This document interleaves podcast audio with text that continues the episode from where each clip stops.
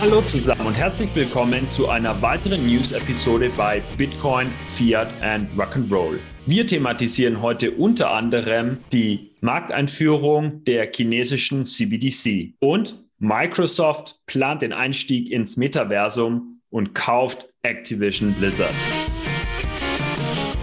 Es ist wieder Zeit für eine News-Episode und wir sagen es ja jedes Mal, aber es ist auch dieses Mal wieder sehr viel passiert. Wir haben versucht für euch die wichtigsten News herauszupicken und wollen heute in einige von diesen News etwas mehr ins Detail gehen. Wie viele von euch vermutlich wissen, haben wir seit kurzem auch einen YouTube-Kanal, in dem wir diese ganzen Episoden auch per Video noch online bringen. Das heißt, wenn ihr Bild zum Ton haben wollt, dann schaut gerne bei uns auf YouTube vorbei. Der Kanal heißt einfach Bitcoin, Fiat und Rock'n'Roll. Ja, wir sind heute wieder zu viert.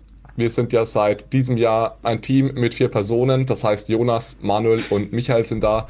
Schön, euch alle zu sehen. Und ich würde sagen, wir starten auch direkt rein, weil der Plan ist wieder vollgepackt. Und Jonas, ich übergebe direkt an dich für die News zu CBDC. Sehr gerne. Ja, danke Alex. Da ist wieder einiges passiert und zwar als erstes der Blick in die USA, denn da hat die Federal Reserve jetzt nun endlich, kann man schon sagen, den Report zum digitalen Dollar veröffentlicht. Das heißt, eine kurze ja, Stellungnahme, wie steht man zu einer eigenen digitalen Zentralbankwährung, wie passt die vielleicht in das aktuelle Finanzsystem, wo sind Vorteile zu sehen, wo drohen aber auch Risiken. Also der Bericht war ja ursprünglich schon für September letzten Jahres angedacht, ähm, nun ist er da.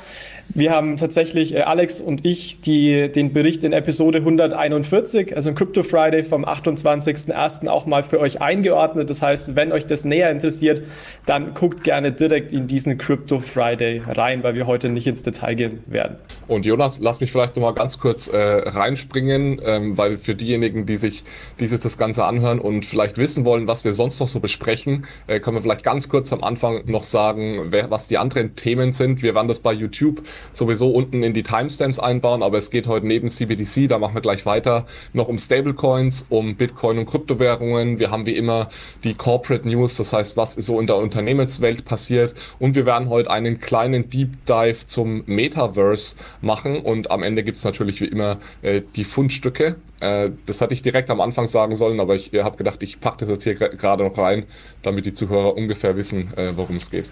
Guter Punkt, Alex. Dann mache ich doch direkt mit China weiter im CBDC-Kontext. Denn da gab es wirklich auch sehr, sehr interessante News, die auch in den Medien wieder extrem viel diskutiert wurden. Also was ist passiert? Es ist tatsächlich so, dass man jetzt in den App- und Android-Stores in China die App des ECNYs herunterladen kann. Das heißt, man kann die digitale Zentralbankwährung nun ähm, in bestimmten Regionen, das sind zehn chinesische Städte, sich herunterladen. Ähm, und somit steht eigentlich die Markteinführung kurz bevor. Die App wurde auch tatsächlich direkt, wenn man so möchte, von der ähm, Zentralbank Chinas entwickelt. Was aber auch ganz wichtig ist, ist, es ist, wie gesagt, nur in zehn ausgewählten chinesischen Städten verfügbar. Also es hat noch nicht jeder Zugang, aber es ist schon mal ein größerer Zugang als vorher, wo nur ausgewählte und eingeladene Leute äh, teilnehmen konnten. Also man sieht, man schreitet hier weiter voran. Ähm, wir reden ja auch schon seit anderthalb Jahren darüber, dass der digitale Yuan bald kommt. Und jetzt ist es wirklich soweit, denn es ist auch geplant, dass dieser digitale Yuan bei den Olympischen Winterspielen eingesetzt ähm, werden soll, sowohl für Chinesen als aber auch für ausländische Athleten, ähm, für äh, Besucher und so weiter. Und die Olympischen Winterspiele finden schon vom äh, 4.2. bis 20.2. statt. Also das heißt hier wirklich ähm, extrem zeitnah. Und was hier vielleicht noch recht spannend zu erwähnen ist, ist, dass es eine App-Beschreibung auf Englisch gibt. Ähm, kann ich jedem auch empfehlen, weil es hier wirklich recht transparent ist, wie funktioniert die App. Es gibt auch hier an der Stelle ein Video von ähm, Richard Torrin, das verlinken wir gerne in den Show Notes. Das sind 20 Minuten, wo er eine Demo durch die App gibt. Und ja, wirklich extrem beeindruckend. Aber vielleicht, bevor ich in die App ähm, an sich kurz einsteige, vielleicht hier die Frage an euch. Hat euch die Ankündigung jetzt überrascht, ähm, dass es die App gibt? Wie steht ihr zu dem ähm, Thema jetzt in China, zu den News? Also was mich überrascht hat, ist, dass sie es äh, wie angekündigt durchziehen, weil dass sie es bei den Winterspielen testen, haben sie ja angekündigt. Aber es wird halt in dieser Welt viel angekündigt, aber die Chinesen ziehen es immer durch. Also das muss man ihnen lassen. Das sehe ich genauso. Also irgendeine Lösung wollten sie sowieso auf den Markt bringen. Ähm, jetzt gibt es diese App von der PBOC, also von der People's Bank of China. Es werden ja dann wahrscheinlich äh, alle möglichen Apps von den Banken und dann natürlich auch über WeChat und Alipay es ermöglichen, äh, den ECNY zu übertragen. Diese erste App, die kann man jetzt eben genauer anschauen. Ich fand das Video auch super spannend und es ist beeindruckend, was ähm, die People's Bank of China als Zentralbank hier für eine App entwickelt hat, die also eine Integration in alle äh, teilnehmenden Banken hat, wo man das Geld einziehen kann. Äh, es gibt NFC-Funktionalitäten, ähm, äh, QR-Code äh, und Scan-Funktionalitäten. Also nicht schlecht, muss ich schon auch sagen. Ja, dann lass uns doch direkt nochmal in die App äh, schauen. Manuel, du hast schon ein paar Punkte genannt, die auch mich sehr beeindruckt haben. Also dieses eine Thema, man kann über viele Banken Geld in diese ECNY Wallet aufladen. Also man sieht es in einem App-Review, das sind nicht irgendwie eins, zwei, drei Banken, sondern ich habe nicht gezählt, aber bestimmt äh, zwischen 20 und 50 oder sogar 100, also eine extrem große Anzahl, wo ich mir jetzt gerade wieder überlegt habe, wenn man das in Europa machen würde, würde das natürlich deutlich länger dauern. Ähm, ist natürlich nicht ganz vergleichbar, aber trotzdem beeindruckend beeindruckend, dass das anscheinend extrem einfach geht. Du hast es auch gesagt, Manuel, es gibt Zahlungen sowohl über QR-Code als auch ähm, per Scan. Also das heißt, wenn man das Handy an das andere Handy hält, ist ähm, besonders spannend, weil das natürlich das Thema Offline-Zahlungen ähm, abdeckt was ja auch extrem viel diskutiert wird, ist jetzt für mich auch beides keine Überraschung, weil das vorher schon getestet wurde. Aber wie es Michi gesagt hat, trotzdem extrem spannend, dass es jetzt am Ende auch so gekommen ist und beide Use Cases abdeckt und wirklich extrem einfach ist. Also es muss dann äh, Händler dann den QR-Code erstellen, den scannt der, auf, der Käufer auf dem Handy ein, fertig, Geld ist gesendet. Also funktioniert wahnsinnig schnell. Aber Jonas, ist es wirklich offline-fähig? Also ich habe mir dieses Video auch angesehen, vielleicht habe ich das verpasst, aber nur weil du jetzt irgendwie Near Field Communication kannst oder so, heißt ja noch nicht, dass, da, dass du Offline-Zahlungen kannst, weil im Endeffekt muss ja trotzdem das Ledger irgendwie abgedatet werden. Ja, das ist eine super, super Frage, Alex, und ein guter Punkt. Also aus dem Video wird es tatsächlich nicht ersichtlich, da hast du absolut recht. Ich erinnere mich aber, wenn ich an das White Paper denke und an vorherige Tests und Berichte, dass da das Thema Offline Payments wichtig, prominent platziert wurde. Aber du hast recht, Alex, wie dann der Ledger abgedatet wird bei diesen zwei verschiedenen Bezahlmethoden, ist tatsächlich eine gute Frage, die ich dir auch nicht beantworten kann. Also es ist nicht 100% klar, ob das wirklich geht, aber es war so meine Interpretation rein zu dem, was wir bislang über ähm, die Währung wissen. Und vielleicht als letzter Punkt noch, was ich auch extrem spannend, wichtig fand, ist, sind die verschiedenen Kontenmodelle. Also auch hier guckt euch das Video an. Es gibt vier verschiedene Kontenrahmen, wenn man so möchte, die alle an der ähm, Identifikation, aber auch an den ähm, hängen und somit auch unterschiedliche Limits haben. Was meine ich damit? Man kann der App unterschiedliche Informationen über sich selbst geben. Das heißt, das Minimum ist, man muss eine Handynummer angeben, dann hat man ein bestimmtes Limit, was man da pro Monat ausgeben darf, was man pro Transaktion ausgeben darf. Man kann aber auch sagen, okay, ich gebe der App mehr Informationen, zum Beispiel über meine ähm, Identität oder über mein Bankkonto. Also da gibt es vier verschiedene Stufen und dann hat man natürlich ein höheres Limit, was eben die einfach heißt, ja, wenn ich mehr Informationen über den Kunden weiß, weiß ich in dementsprechend auch, wer die Person ist. Ich kann mir irgendwie sicher sein, okay, der macht vielleicht jetzt keine krummen Dinger. Also das ist so die Intuition hinter diesen höheren äh, Limits. Was mir aber extrem wichtig ist, und das ist meiner Meinung nach ein großes Missverständnis, dass es in der App heißt, dass diese geringste Schwelle, wo ich nur meine Handynummer angeben muss, das sind aktuell 2000 Yuan, also ungefähr 300 Dollar Limit pro Monat, dass das eine komplett anonyme Zahlungsmethode ist. Und da muss ich ganz klar sagen, meiner Meinung nach definitiv nicht der Fall, weil wir haben das Thema Anonymität ja auch schon in einigen Episoden thematisiert. Für mich heißt Anonymität und volle Privatsphäre, dass keine Partei wie eine Bank oder eine Zentralbank Datenbank Transaktionsdaten bekommt und mir zuweisen kann. Und das ist hier ganz anders, weil man kann diese Transaktionsdaten zwar nicht mir Jonas oder dir Manuel zuordnen, aber man kann das einer Handynummer zuordnen, wofür man ja zum Beispiel in Europa, wenn man sich äh, eine SIM-Karte mit neuer Handynummer kauft, sich ebenfalls identifizieren muss. Also deswegen, ähm, wir haben da ein bisschen recherchiert, in China scheint es ähnlich zu sein, aber ist es weit davon entfernt, eine wirklich anonyme Bezahlmethode zu sein. Sie ist sicher privater als die anderen drei Optionen, die es hier gibt, aber sicherlich ganz weit von dem Begriff Anonymität oder volle Privatsphäre weg. Ist es in Europa nur noch mal eine Nachfrage tatsächlich so, dass wenn ich mir eine SIM-Karte kaufe, dass ich mich da irgendwo registrieren muss? Ich kann mir doch ein Kartenhandy kaufen mit einer ich, SIM und habe ich eine Telefonnummer. Ich glaube, das ist nicht mehr möglich. Nee. Ähm, das war früher so. Aber äh, die letzte SIM-Karte, die mich mir mal gekauft habe, da musste ich mich auch ausweisen und dann auch anmelden. Ähm, ich glaube, das äh, gilt auch in Europa nicht. Und die Informationen, die wir bekommen haben, äh, also auch ähm, ich habe mich da mal schlau gemacht, ist, dass man sich auch in China entsprechend ausweisen muss. Und dann ist es ja das Einfachste letztlich im Hintergrund, die Handynummer zur Identität zu mappen. Das wird der chinesische Staat sicherlich auch machen. Ne? Ja, ist ja dann echt lustig, dass sie das dann anonyme Zahlungen nennen, wenn sie ja eigentlich KYC gemacht haben. Zwar nicht vielleicht im vollen Umfang, aber es gibt zumindest einen Namen und einen Ausweis dazu. Ja, und die Leute glauben es vermutlich halt auch, wenn da dann steht anonym und man kennt sich nicht aus, denkt man, ja cool, da steht nur die Handynummer, nicht meine Adresse und mein Name ist ja total unproblematisch, aber so einfach ist es eben nicht. Gut, dann lass uns doch gerne weiterspringen zur dritten und auch letzten CBDC-verwandten Neuigkeit zumindest. Und zwar haben wir in der Episode Ende letzten Jahres darüber gesprochen, dass Jens Weidmann als Präsident der Bundesbank Ende 2021 zurücktritt bzw. nun zurückgetreten ist. Und da steht jetzt ein Nachfolger fest, und zwar ist das Joachim Nagel, 55-jähriger Ökonom, meiner Meinung nach ein sehr versierter Ökonom, auch international ganz gut vernetzt. Er war auch neben ähm, vorherigen Tätigkeiten bei der Bundesbank, da war er 17 Jahre und auch sechs Jahre im Vorstand, bei der KfW, aber auch bei der Bank für internationalen Zahlungsausgleich. Also wie gesagt, hat sicherlich ein recht gutes Netzwerk. Meiner Meinung nach dürfte er auch die Kontinuität weiterführen. Also er ist eher, wie man teilweise gelesen hat ähm, in, einem, in, in, verschiedenen Artikeln, ein stabilitätsorientierter Sozialdemokrat, was ich denke eine sehr wichtige Aussage finde, weil sie zum einen sagt, okay, wie steht er ökonomisch, aber zum anderen auch, ähm, ja, wurde er jetzt sicherlich auch in das Amt berufen, natürlich, weil ähm, jetzt unter Führung der, der SPD er dementsprechend auch natürlich ähm, ja ein guter Kandidat war aus politischer äh, Perspektive. Also deswegen, ich persönlich halte es für eine sehr gute Wahl, ähm, hat schon sehr viel Bundesbank-Erfahrung, hat auch ähm, den Bereich Märkte und Informationstechnologie damals bei der Bundesbank geleitet. Und deshalb könnte ich mir da ehrlich gesagt auch vorstellen, mit so jemandem an der Spitze, dass das auch neue Impulse rund um innovative Technologien geht, wie jetzt Blockchain oder auch Innovationen wie CBDCs. Er hat, ja spannend, Antritts, er hat, ja an seiner Antrittsrede CBDC erwähnt, was natürlich jetzt keine Überraschung ist, aber äh, ich bleibt jetzt für mich abzuwarten, inwieweit er diese Themen wirklich pusht oder feiert.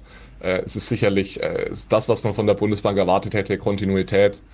Äh, also jetzt nicht, nicht sonderlich Aufregendes, aber auch eigentlich, wie du sagst, Jonas, gute Nachrichten, dass, dass wir da jetzt einen sehr kompetenten äh, Zentralbanker an der Spitze haben. Ja, und gleichzeitig ist halt auch die Frage, ob jetzt ein Push aus der Bundesbank heraus in Richtung CBDC überhaupt wünschenswert wäre. Also klar, es auf europäischer Ebene zu unterstützen, äh, finde find ich wichtig und richtig, aber wir wollen ja jetzt nicht äh, die, äh, die, die D-Mark CBDC oder die, den Deutsch, die deutsche Euro CBDC äh, ich finde, äh, das ist auf europäischer Ebene genau richtig angesiedelt, sodass äh, die Erwartung hier von meiner Seite zumindest ist, einfach auf europäischer Ebene dann auch aus Deutschland zu signalisieren, ähm, dass allenfalls ein CBDC gewünscht sei. Ja.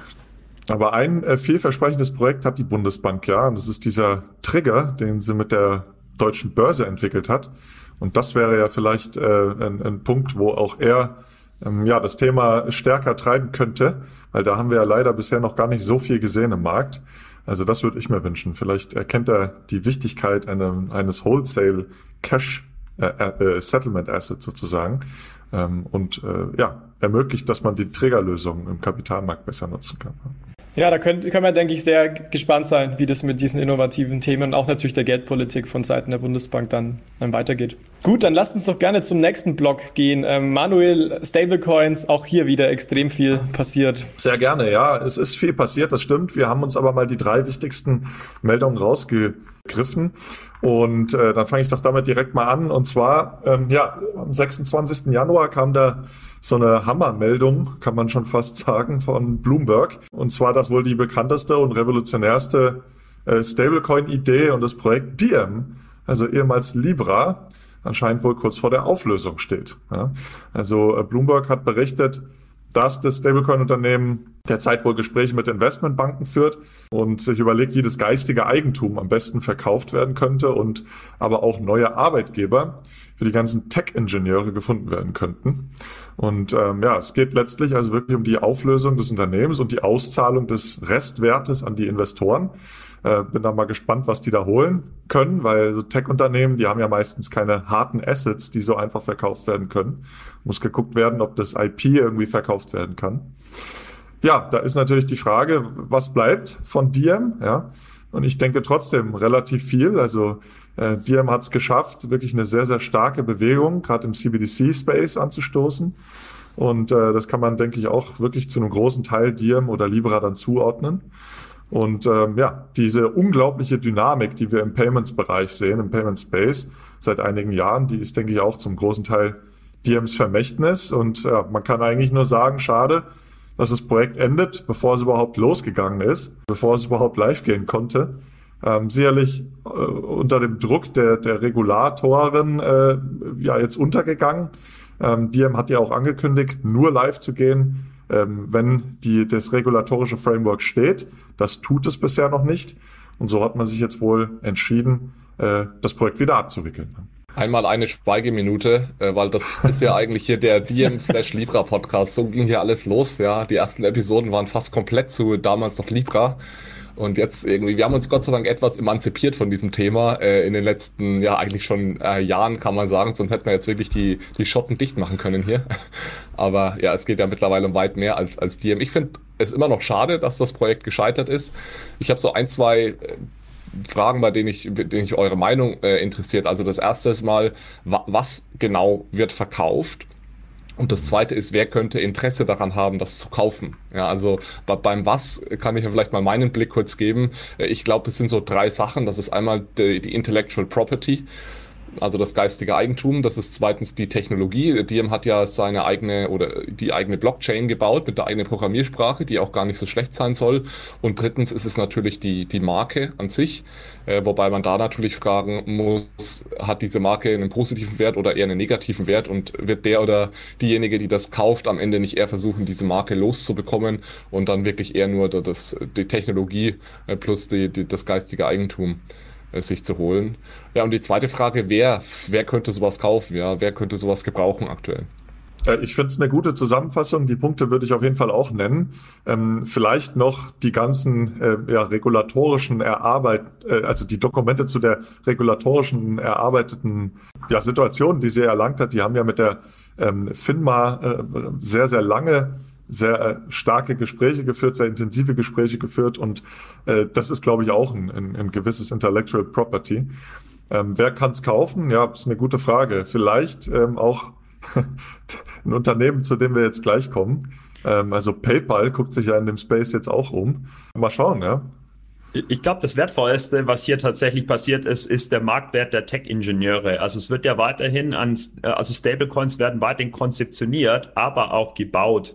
Und ich meine, die Tech-Ingenieure, die seit Tag eins bei Libra slash Diem dabei waren, haben da mega wertvolle Erfahrungen gesammelt, die sicherlich bei weiteren äh, Stablecoin-Projekten geschätzt werden. Für wen ist die große Frage? Für wen haben sie einen Mehrwert? Ja, es gibt sehr viele Experten, die sehr gutes Nischenwissen haben. Die fragen sich immer, wer, wer kann es gebrauchen? Manuel, ich hatte auch den Tipp, also ich habe für Finance Forward da gestern ein kleines Interview gegeben und da war mein Tipp auch, dass es äh, eventuell PayPal nutzen konnte. Also äh, sag doch gerne mal dazu noch was, äh, wie, wie PayPal da jetzt dazu passt. PayPal ist ganz spannend.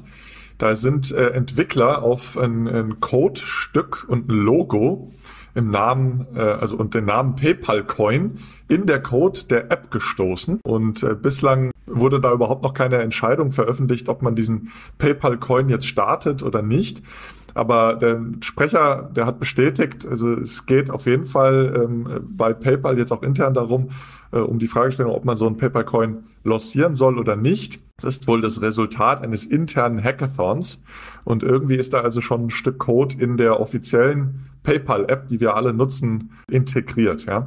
Und ähm, ja, er beteuert aber, falls und wenn Sie sich dazu entschließen, so einen PayPal-Coin auszugeben, dann werden Sie eng mit den zuständigen Regulierungsbehörden zusammenarbeiten wollen. Aber es bleibt bislang noch unklar, für was der Coin überhaupt eingesetzt werden könnte und ähm, ob er beispielsweise auf einer eigenen Infrastruktur laufen äh, könnte, wie zum Beispiel äh, der Diem-Infrastruktur, also der Diem-Blockchain oder zum Beispiel auch auf einer öffentlichen Blockchain ausgegeben wird. Was auch noch nicht klar ist, ist, für was PayPal äh, den Stablecoin wirklich konkret einsetzen möchte.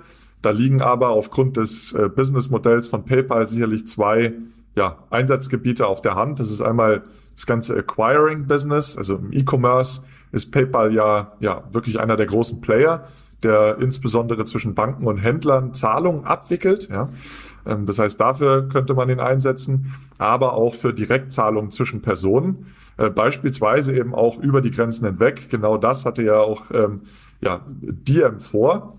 Ähm, Facebooks Novi, also das Fintech von äh, Facebook, die haben ja auch aktuellen Piloten mit äh, dem Paxos Stablecoin laufen. Und PayPal könnte also ähnliches auch vorhaben. Ja, aber das sind jetzt nur Vermutungen, da weiß man noch nichts Genaues. Und ähm, ja, eine dritte Möglichkeit wäre auch noch, ähm, so wie wir Stablecoins aktuell auch sehen, eine Vereinfachung des Kryptohandels. Ja, weil in Großbritannien können bereits äh, Kryptos wie Bitcoin über PayPal gekauft werden und ein Stablecoin könnte natürlich auch hier den Kauf weiter vereinfachen. Ja. Also sehr spannend. Ich denke, es liegt auf der Hand, dass sich PayPal auch diesem äh, Space widmet. Aber wie gesagt, bisher ist es noch nicht so genau klar, ob der kommt und für was äh, er entwickelt wird. Also ich fand die Ankündigung auch sehr, sehr spannend, ähm, wobei es, denke ich, keine große Überraschung war, dass PayPal da dran arbeitet. Da gab es ja schon seit eigentlich seit Jahren gefühlt Gerüchte und ist, denke ich, relativ straightforward. Ähm, was ich interessant fand, äh, ist zum Beispiel, also zum einen der Punkt, dass der Code der App dass es da Entwickler gefunden haben, weil ich, also mir war nicht bewusst, dass das anscheinend öffentlich einsehbar ist, was ich extrem gut finde, aber das ist so ein bisschen off-topic. Und ansonsten sehe ich das wie du, Manuel, es ist halt aktuell noch nicht klar, was sind die Use Cases, ähm, für wen ist er zur Verfügung. Und deswegen tue ich mir auch extrem schwer, den Schritt zu bewerten, weil wenn Use Case nicht klar ist und ähm, ja, dementsprechend die Ausgestaltung auch nicht klar ist, ist es, finde ich, auch schwer, das Ganze zu bewerten. Also ich denke, es ist ein logischer Schritt, aber bin da jetzt auch gespannt und erwarte aber auch, dass da die nächste Zeit mehr Infos kommen, dass wir das auch mal ein bisschen genauer unter die Lupe nehmen können. Ja, und äh, zu der Frage, um die Klammer jetzt zu schließen, könnte es, könnte es sein, dass PayPal sich jetzt die Diem-Technologie einverleibt? Ich glaube, da ist, steht die Frage im Raum, will PayPal da eine eigene Blockchain haben für diesen Stablecoin oder folgt PayPal da dem Vorgehen der meisten existierenden Stablecoins wie Tether und äh, USDC, die äh, auf existierende öffentliche Chains ihre Tokens ausgeben. Also Tether und USDC, die gibt's ja auf Ethereum ähm, und so weiter auf Tron und auf mehreren Blockchains.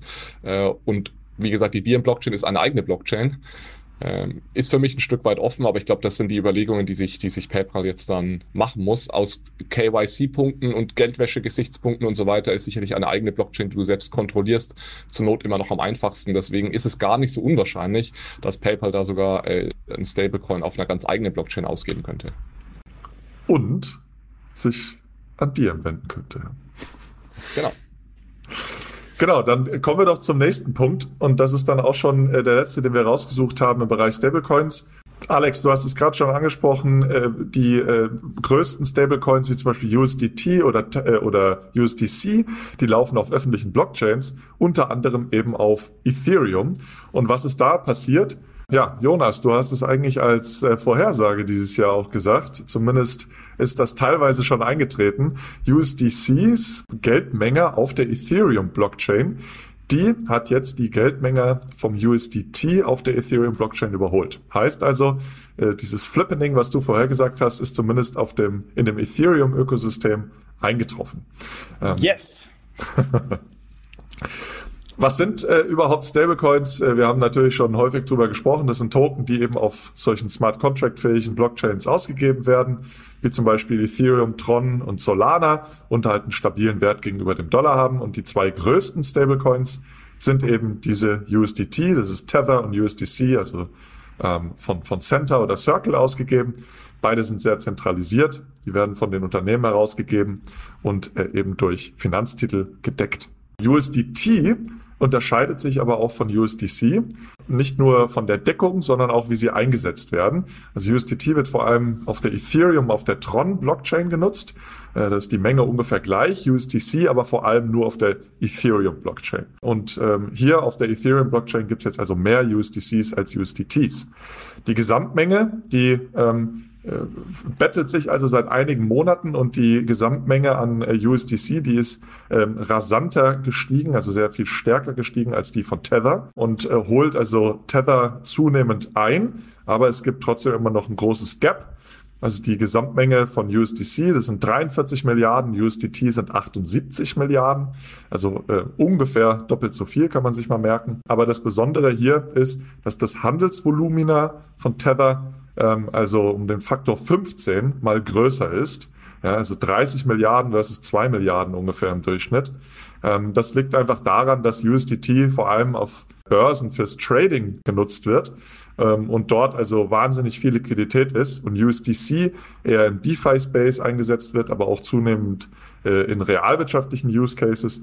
Und ja, so unterscheiden die beiden sich also. Ähm, wie gesagt, USDT wird äh, sehr viel mehr umgesetzt, aber die Menge an USDC auf der Ethereum-Blockchain ist jetzt zum ersten Mal größer als die Menge an USDT. So, und jetzt, jetzt muss ich doch mal einschreiten, weil Jonas hatte ja vorhergesagt, dass USDC USDT insgesamt überholt und nicht nur auf der Ethereum-Blockchain. Ja, und da, da muss ich streng sein, weil zwei meiner drei Vorhersagen waren irgendwie am 5. Januar schon Geschichte.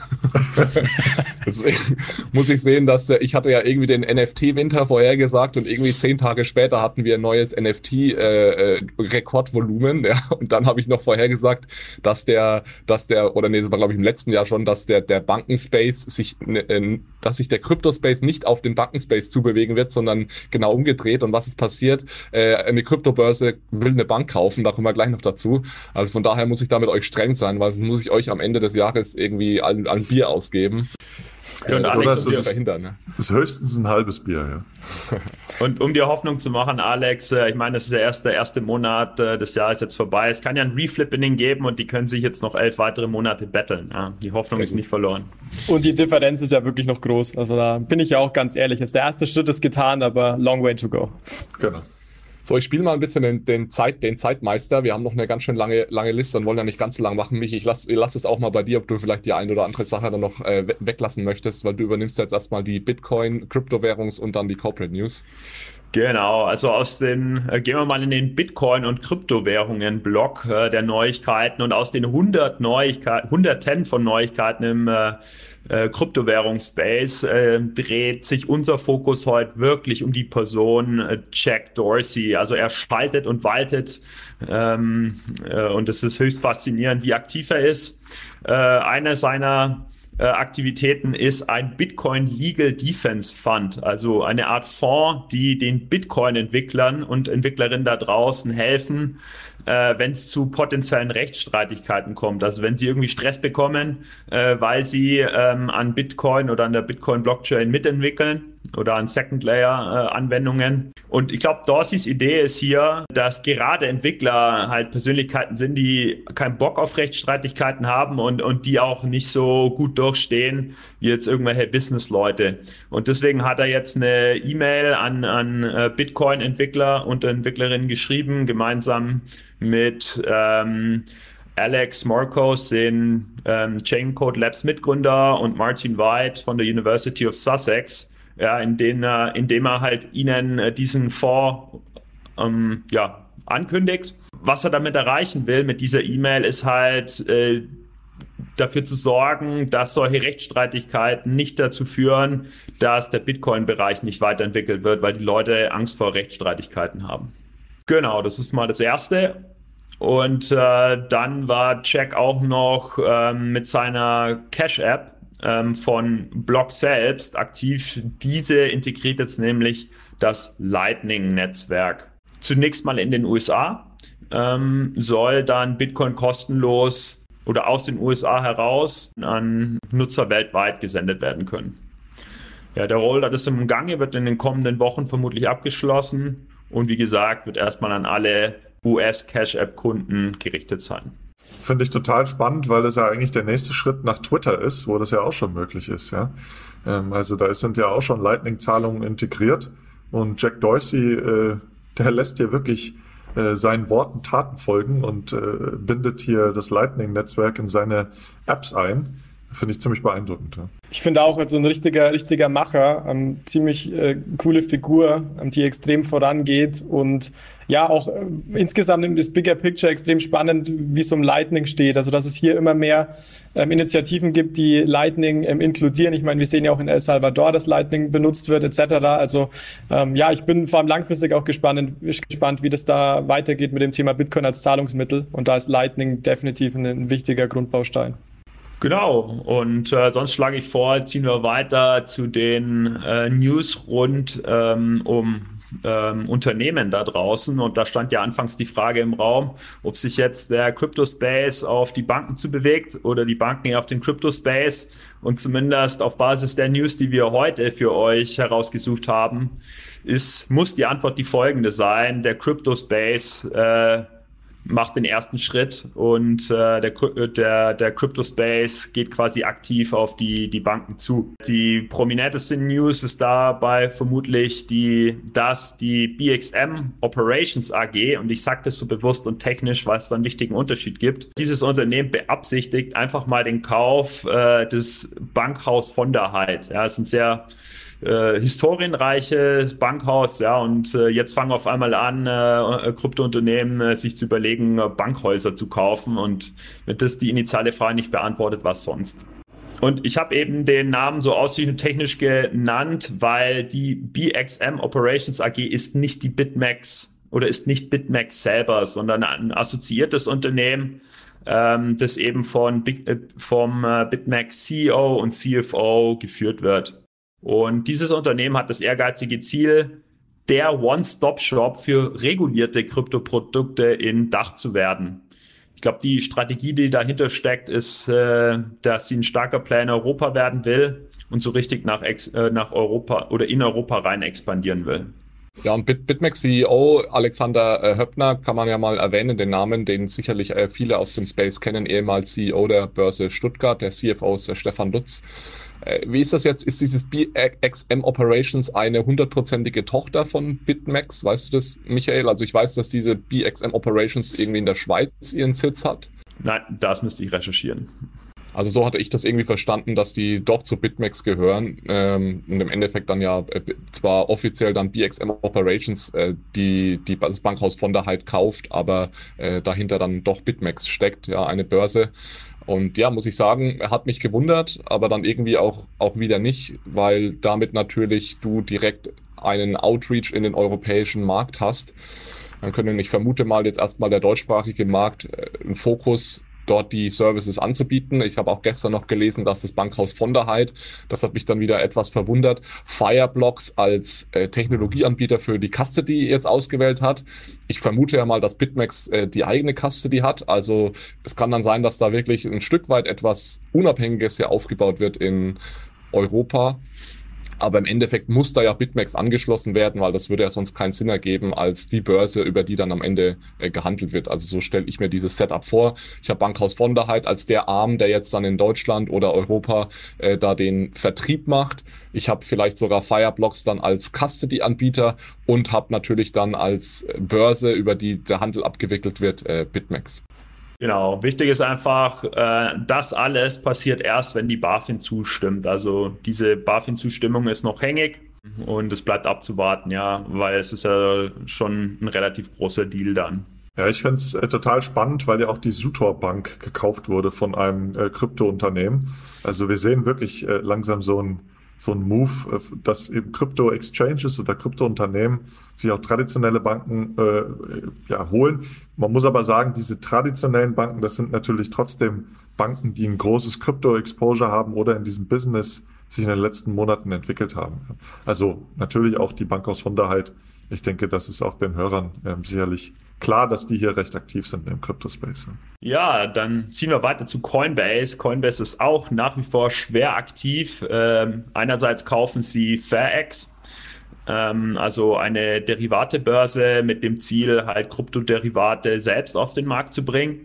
Und andererseits äh, kooperieren sie mit Mastercard um ähm, eben auf ihrer auf ihrem äh, Peer-to-Peer-Marktplatz namens Coinbase NFT auch Bezahlungen mittels Mastercard anzubieten. Also ich habe ein bisschen zurückgeschaut. Wir kommen hier doch keine News-Episode, ohne über Coinbase zu reden. Also die, die größte Kryptobörse Amerikas äh, lässt keine Zweifel auf, dass sie mit voller Härte innovieren und ähm, ihr Angebot ausbauen. Das muss man schon wirklich sagen, ja. Also aber auch Mastercard ähm, finde ich total beeindruckend. Die spielen also auch überall mit, wie auch Visa. Ja?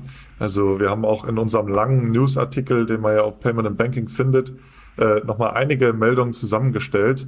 Mastercard und Visa denke ich, begreifen diese, diesen Shift in, äh, in der Technologie der Finanzmärkte und der, ähm, äh, ja, der Zahlungsinfrastruktur und schalten sich in, ja, in vielen Bereichen einfach äh, mit ein und, und, und kooperieren und äh, investieren. Also es ist wirklich beeindruckend.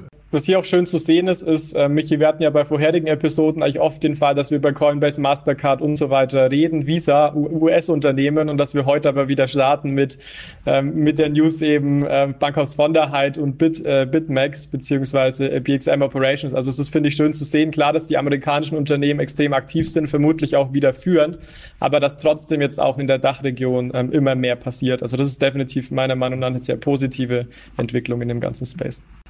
Ja, noch zu Manuels Kommentar. Also in der Tat überrascht mich jetzt nicht, dass Coinbase sich für NFTs interessiert und da die User Experience verbessern will, indem sie halt traditionellere Bezahlverfahren mittels Mastercard einbindet. Aber die bullische Haltung von Mastercard finde ich ja interessant, ja, dass sie halt wirklich nicht zögern, wie halt andere traditionelle Player sondern äh, ihren Kunden wirklich die Gelegenheit geben wollen, äh, ihre Mastercard einzusetzen, um auf ja, innovativeren Marktplätzen äh, wie so einem NFT-Marktplatz von Coinbase tätig zu sein. Genau. Und sonst ziehen wir abschließend weiter zu einer Nachricht, die ihr vermutlich alle schon gehört habt, aber die halt trotzdem ähm, interessant und auch relevant äh, für den deutschsprachigen Raum ist, nämlich, dass die BaFin äh, gegen, gegen das Krypto-Projekt von Julian Horst, Horst ermittelt. Also ganz wichtig vorneweg, ja, es ist ein laufendes Verfahren und da gilt die Unschuldsvermutung. Also hier wird niemand vorverurteilt, äh, da sind Profis am Werk, die äh, das sehr sauber tun werden.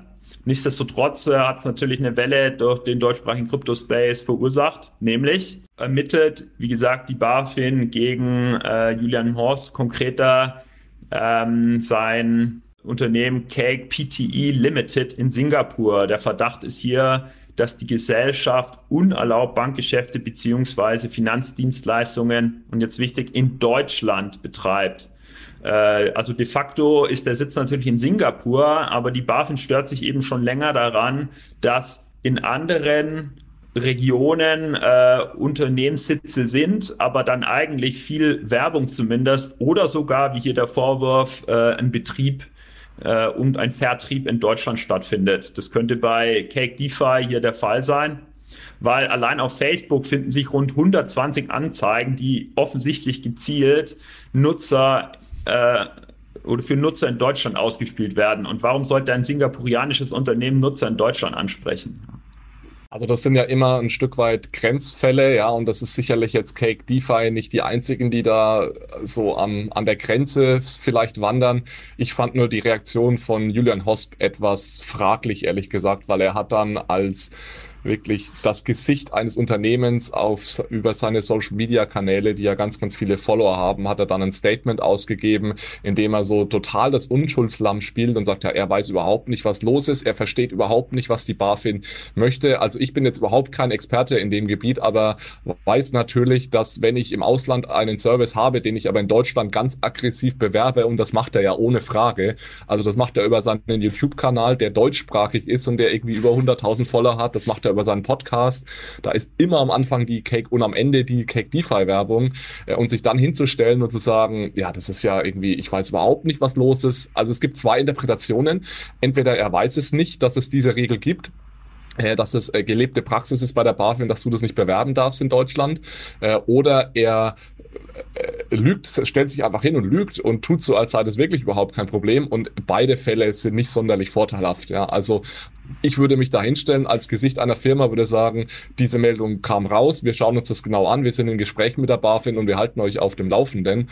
Aber irgendwie so zu tun, als würde da jetzt die böse BaFin kommen und sie wären eigentlich im Recht und er versteht überhaupt nicht, was los ist, das fand ich irgendwie, das fand ich komisch. Ja, auch was Social Media betrifft, bin ich halt also sicherlich äh, eher konservativ unterwegs. Allein äh, Social Media als Antwortkanal an die BaFin zu wählen, halt äh, in einem Casual-Video, finde ich ja, halt schade. Das, das, das, ist jetzt, das weiß ich nicht, ob das so war, Michael. Also das sagst du jetzt so. Äh, du weißt ja nicht, ob sie, ob sie mit das der BaFin in Kontakt waren. Also das war ja natürlich ein Video an die Nutzer und Follower. Ähm, also ich gehe fest davon aus, dass sie mit der, mit der BaFin dann in Kontakt getreten sind.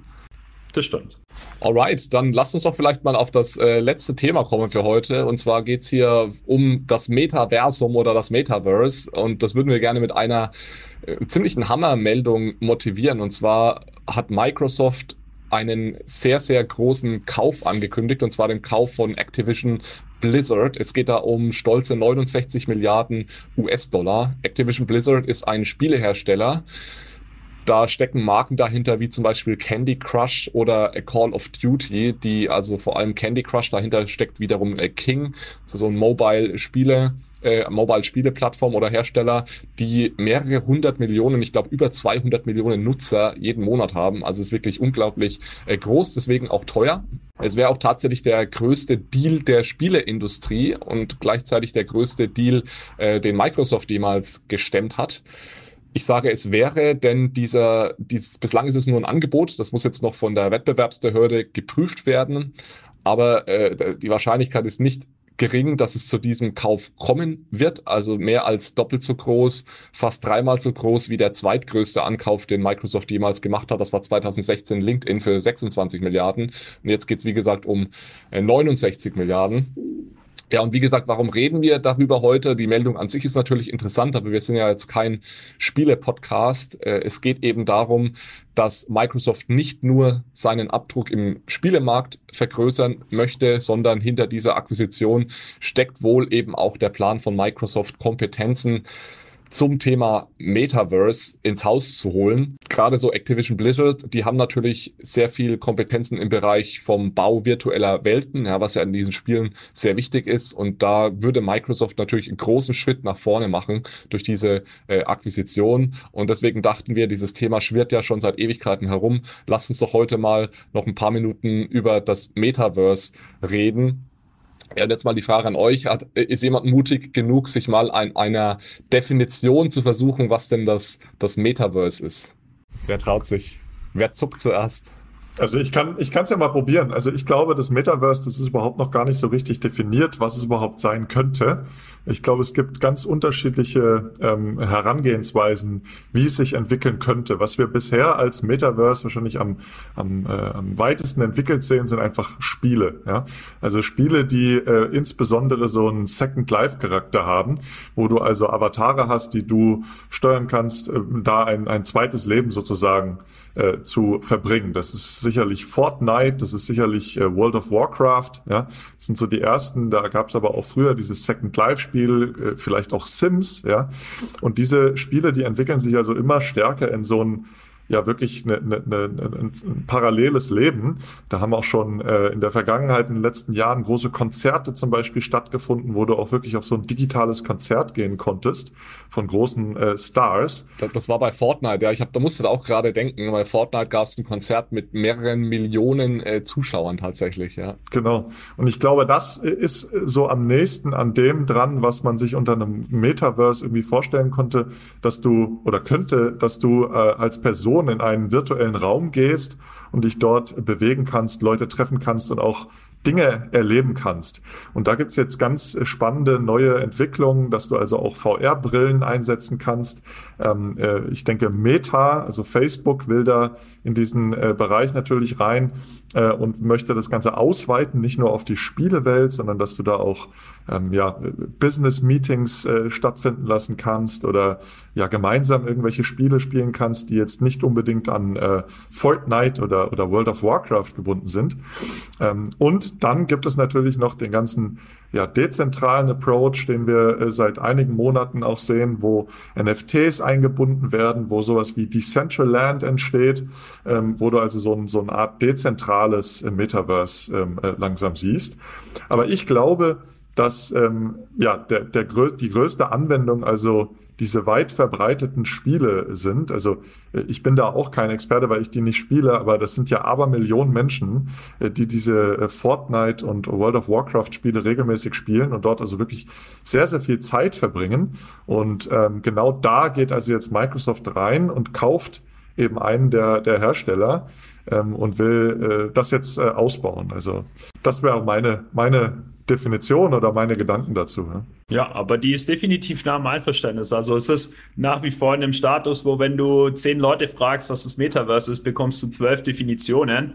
Aber ich denke, so definierende Charakteristika, die sich herausbilden, ist, dass es halt ähm, gemeinsam genutzt wird ähm, von Millionen von Menschen, die einen Großteil ihrer zumindest mal Freizeit dort verbringen äh, um dann zum Beispiel in einen Samsung Flagship Store zu gehen und da ihr neues äh, iPhone, äh, nicht iPhone natürlich nicht bei Samsung, aber ihr neues Smartphone bestellen, äh, anstatt halt in den realen Shop zu gehen. Also es ist gemeinsam genutzt. Ich glaube, was dazu kommt, zweitens ist halt, dass auch viel ökonomische Aktivität da stattfindet, quasi in, in Metaverse äh, Einkäufen. Ähm, da wird Geld ausgegeben, was auch erklärt, warum Microsoft hier so viel Geld auf den Tisch legt. Und das dritte ist halt, es ist 3D. Also ich glaube, die Ambition ist es, es so nah wie möglich an äh, reale äh, Erfahrung ranzubringen, wie halt möglich im digitalen Raum. Und da mag es jetzt vermutlich den ein oder anderen äh, Kritiker oder Skeptiker geben, der sagt, naja, wenn ich 3D-Experience haben möchte, was mache ich? Ich gehe vor die Tür ähm, und bin dann im, im Real Life, wenn man so möchte. Also es war ehrlich gesagt auch am Anfang, als ich das erste Mal davon gehört habe, meine Einstellung sagt, boah, jetzt noch mehr vorm Computer sitzen. Gar kein Bock, ehrlich gesagt, frische Luft. Aber was ich extrem spannend finde, und Manuel, du hattest schon gesagt, das ist das Thema Spiele natürlich, aber es ist natürlich viel mehr. Also man läuft da mit einem virtuellen Avatar ähm, durch. Man hat jetzt so viele Unternehmen gesehen, die jetzt da Aktivitäten haben. Also wir haben ja schon mal drüber geredet, Adidas und Nike irgendwelche Patente. Das heißt, man könnte da die Straße entlang laufen, dann sieht man da irgendwie einen Adidas Store und kann da sein Adidas Schuh bestellen, ohne jetzt hier irgendwie Werbung zu machen. Oder man läuft weiter und dann gibt's da zufällig ein Konzert, wo ich über ein NFT dann auch teilnehmen kann. Dann kann ich an der Börse vorbeilaufen, mir vielleicht kurz irgendwie äh, Bitcoin, Ether etc. kaufen. Also ich finde, das Potenzial ist einfach wahnsinnig groß, wie man da über die Blockchain natürlich abgesichert da alle Art von Aktivitäten nachgehen kann und auch Assets kaufen kann. Also wir haben ja viel über dieses Delivery versus Payment und so weiter geredet. Wenn das alles über eine Blockchain funktioniert, wie gesagt, extrem spannend, natürlich auch extrem viele äh, Hürden noch, aber da werden wir sicherlich dann auch noch drüber reden. Ja, und ich glaube, wir denken auch noch viel zu sehr an unsere jetzige Welt und die Use Cases werden am Ende vermutlich anders aussehen, weil was habe ich denn davon, wenn ich da irgendwie vom Samsung Store zur Börse laufen kann? Ich kann jetzt auch auf die Samsung Website gehen und dann auf die Börsenwebsite und kann da meine Stocks kaufen. Also die Frage. Aber du brauchst, das, das stimmt, Alex, aber du brauchst wieder verschiedene Accounts. Das ist in der Regel dann auch relativ painful. Aber das hat ja überhaupt nichts mit dem Metaverse zu tun. Und, den, und die Unterscheidung würde ich gerne noch mal machen, Jonas, gut, dass du das ansprichst. Wenn wir jetzt das Metaverse als diese äh, so, so eine Art zukünftige Iteration des Internets beschreiben, ja, wo so gemeinsam genutzte virtuelle 3D-Räume, dann gibt es jetzt diese zwei Möglichkeiten, die Manuel erwähnt hat. Entweder wir haben das dezentral, so wie Decentraland oder Sandbox, wie sie heißen, oder wir haben es zentral wie von Meta oder Microsoft gebaut. Und das würde ich unterscheiden, dieses Thema Metaverse vom Thema Web 3.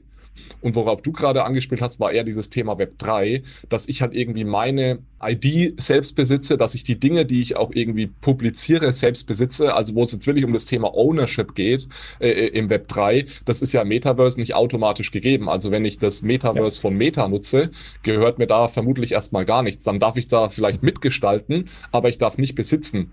Ja, und ich, ich glaube, die Unterscheidung zwischen virtueller Welt und Web 3, ähm, die muss man machen. Und dann stellt sich natürlich die Frage, wenn ich jetzt in dem Meta-Metaverse bin, ähm, dann sind, glaube ich, die Anwendungsfälle nicht, dass ich da von einem Haus zum nächsten laufe und im ersten mir das Handy kaufen kann und im nächsten mir eine Aktie kaufen kann, weil das geht heute sehr viel einfacher, indem ich einfach die Website äh, eingebe und das, das dort mache, ja. Guter Punkt und wichtige Unterscheidung, Alex. Also da habe ich wahrscheinlich einen Schritt weiter gedacht. Und das ist so für mich die Vision, die ich habe, wo ich dann auch denken würde, wow, Wahnsinn, wie cool das Ganze ist, aber ist natürlich klar, wenn das irgendwie auf zentralisierten Systemen ist, dass es in dem Sinne dann nicht so, so möglich ist. Und da bin ich auch gespannt, du hast es angesprochen, Alex. Ähm, ja, wird das Metaverse zentralisiert? Wird es irgendwie dezentral? Wie bekommt man diese Player, die jetzt alle verschiedene Patente auf unterschiedlichen Technologien für alles haben? Wie bekommt man das zusammen, dass man nicht 50 Unter-Metaverses hat, wo wieder jeder so, so ein paar Leute dann sind, sondern ob es vielleicht ist es auch in Zukunft, vielleicht gibt es gar nicht das eine Metaverse, das ist ja auch so eine Frage. Aber ähm, das sind so die, die Fragen, die mich ja auch ein bisschen beschäftigen. Also was für mich zumindest klar ist, es ist die größte Wette, die äh, Meta, ehemals Facebook und jetzt Microsoft äh, auf die IT-Zukunft IT eingehen. Ähm, ich meine, bei Facebook wird es allein dadurch evident, dass sie sich äh, zu Meta umbenennen und damit das Metaverse in ihre DNA und Geschäftsstrategie aufnehmen. Und äh, Microsoft legt so exorbitant viel Geld auf den Tisch, dass dahinter eigentlich, ja, das halt klar wird, dass es eine Riesenwette auf die Zukunft ist, wie, wie wir ökonomisch agieren. Ja, die machen das ja nicht zum Spaß. Ja, wobei man sagen muss, Microsoft kauft ja hier einen sehr profitablen Spielehersteller. Also das ist nochmal was anderes als äh, Facebook, die sagen, wir benennen uns um und legen hier 10 Milliarden im Jahr auf den Tisch für die Entwicklung von dem Metaverse. Ja, weil das war jetzt ein Equity-Investment und die bekommen ja ein sehr wertvolles Unternehmen im Gegenzug. Nichtsdestotrotz, ja, nichtsdestotrotz hat aber auch ähm, der CEO von Microsoft in der Pressemitteilung also klar mitgeteilt, dass er das Metaverse im Hinterkopf hat, ähm, als er diesen Deal angekündigt hat. Und ähm, aber ich, ich finde die die Unterscheidung, die wir gerade noch gemacht haben, wirklich ähm, sehr, sehr gut, weil ich glaube auch, dass ähm, die Zeit jetzt zeigen wird, ob wir uns in so eine dezentrale Metaverse-Richtung bewegen oder in der zentralen Welt bleiben. Ähm, meines Erachtens haben wir gerade so drei große Player, ähm, jetzt eben drei, vorher waren es vielleicht zwei. Das ist einmal Facebook mit ihrem Meta, äh, dann der ganze dezentrale Space, ähm, wo sehr viel ähm, ja erwartet wird, aber ehrlich gesagt noch gar nicht so viel äh, passiert ist beziehungsweise möglich ist. Und jetzt eben Meta, äh, äh jetzt eben Microsoft.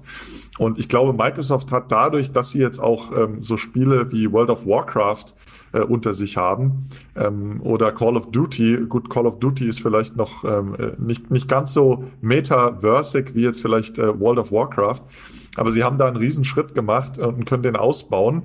Äh, Meta muss ich das erst noch aufbauen, weil die haben ja so eine Plattform noch gar nicht. Und äh, das ganze dezentrale Metaverse, ähm, das existiert zwar schon, aber es stellt sich natürlich die Frage, wo ist denn jetzt wirklich der Value added, wenn du da reingehst, ja? Also was machst du da? Klar, du kannst jetzt in den Samsung Store gehen oder du kannst das Wimbledon Stadion jetzt von innen betrachten äh, und da rumlaufen. Das ist alles cool, aber ja, was ist der, was ist der große Value, der die Leute auf die Plattform treibt? Und ich glaube, da hat Microsoft jetzt mit dem Deal einfach einen großen Schritt gemacht, weil diese Spiele, die werden halt massiv gespielt und die Leute sind da schon. Und wenn sie diese Plattform und diese Spiele wirklich jetzt ausbauen, dann haben sie da einfach schon die kritische Masse ähm, und äh, können da natürlich, weil es ein äh, Unternehmen ist, ähm, äh, ja ihre Position auch ausnutzen. Ja. Das hat Facebook oder Meta natürlich auch mit ihrem Metaverse äh, vor. Also da wieder Daten zu sammeln. die haben auch jetzt angekündigt, äh, äh, einige Patente aufzugeben, haben schon Patente angemeldet. Und ja, wenn man sich die Patente ansieht, äh, da sieht man auch, was die davor haben. Das heißt, es ist weiterhin Datenextrahierung und äh, ja, ein besseres Verständnis der Kunden zu gewinnen, um ihnen äh, besseres Marketing zum Beispiel anzubieten zu können. Ähm, also ganz unterschiedliche Bereiche ähm, unterschiedliche Herangehensweisen und äh, ich glaube, das wird ganz, ganz spannend, ob sich da also auch diese dezentrale Vision überhaupt durchsetzen kann. Ich habe zwei, zwei kleine Punkte noch zum Metaverse. Das erste war, weil es Michael vorhin kurz angesprochen hat. Natürlich möchte man dieses Erlebnis möglichst real machen, aber also aber auch da gibt es ganz unterschiedliche Ansätze. Es gibt ja diejenigen, die es ganz spezifisch total comichaft halten, dieses Metaverse, und es wird sicherlich auch Ansätze geben, die dann sehr, sehr real aussehen.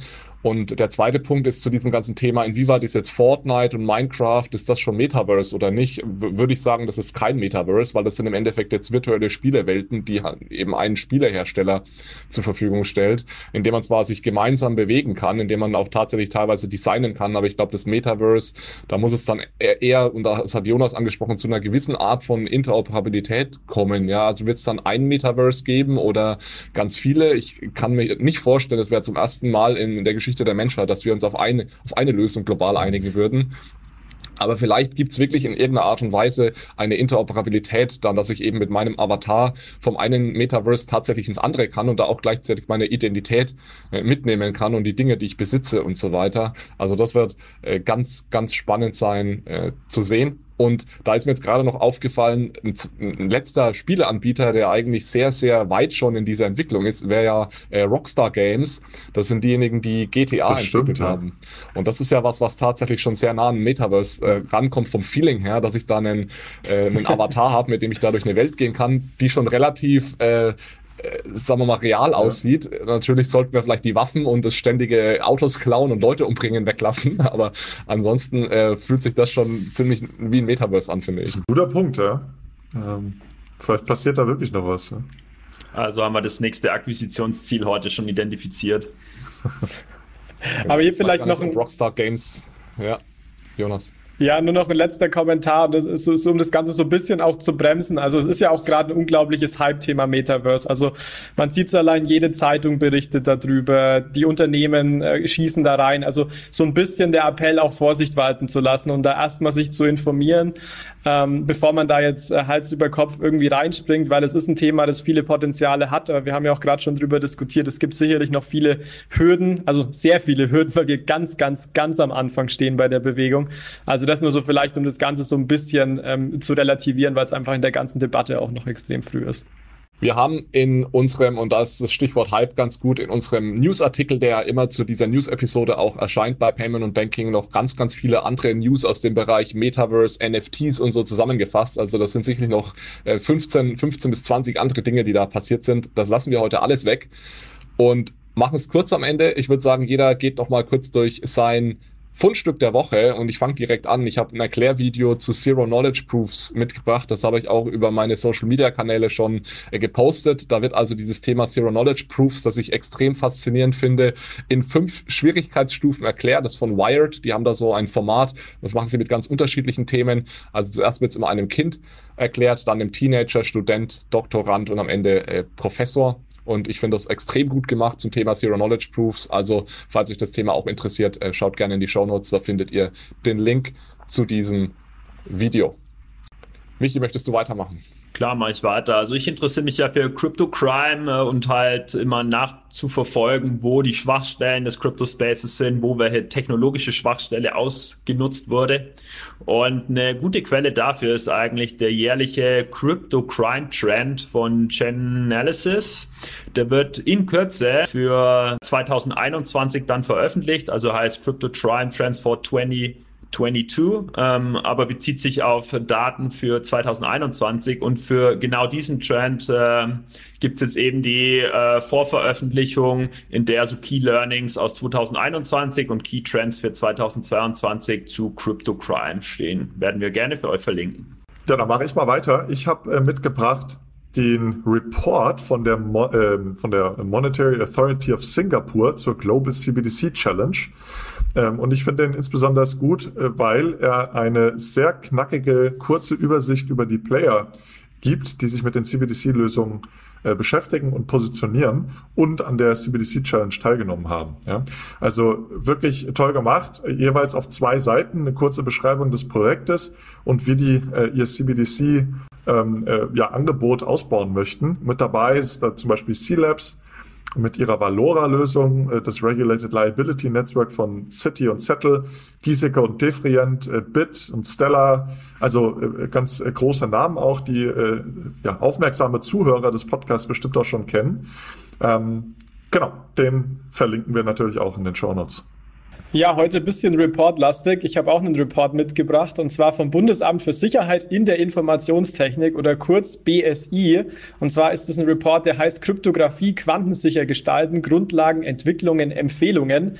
Warum habe ich den mitgebracht? Weil das so ein paar meiner Interessen verbindet. Ähm, die extrem komplex sind, aber ich finde sehr, sehr spannend und richtungsweisend, nämlich das Thema Kryptographie und Quantencomputer. Also beides Themen, die uns vermutlich in den nächsten Jahrzehnten ähm, ja auch extrem ähm, verfolgen werden. Und hier geht es im Endeffekt darum, was bedeuten Quantencomputer für die Kryptographie, weil da gibt es ja teilweise, wird es sicherlich Probleme geben, die eigentlich jeden Anwendungsfall der Kryptographie in unserem Leben, ehrlich gesagt, irgendwie betreffen wird. Und es gibt aber auch Möglichkeiten, wie man diese Kryptographie anpassen kann an die Quantencomputer, dass die praktisch äh, post-quantum secure sind. Also jeder, der so ein bisschen nerdy unterwegs ist und an den Themen sich mal reindenken will, gerne den Report. Und es ist auch wirklich ähm, extrem einfach, so einfach das zumindest geht bei dem Thema, aber versucht extrem äh, einfach gehalten. Also deswegen verlinken wir ebenfalls gerne in den Show Notes. Gut, die Stunde ging wieder schnell vorbei. Das war's von unserer Seite. Vielen Dank wie immer fürs Zuhören oder auch fürs Zusehen, wenn ihr euch das Ganze auf unserem neuen YouTube-Kanal angesehen habt. Wir freuen uns wie immer über eine gute Bewertung von euch, über einen Daumen hoch bei YouTube. Man kann seit kurzem ja auch bei Spotify Podcasts bewerten. Da würden wir uns natürlich auch über fünf Sterne von euch freuen. Ansonsten, wie immer, kommt in unsere Telegram-Gruppe, wenn ihr mit uns diskutieren wollt. Das ist der beste Ort, um sich mit uns auszutauschen. Da finden auch aktuell schon ganz äh, interessante Diskussionen statt. Ich, äh, statt. ich lese da selbst sehr gerne mit. Und ansonsten sehen wir uns dann zum nächsten Crypto Friday, der ja schon in wenigen Tagen erscheinen wird. Und Jonas, Manuel, Michael, vielen Dank wie immer fürs Dabeisein und dann bis zum nächsten Mal. Ciao, ciao. Ciao, danke. Ciao, ciao. Ciao zusammen.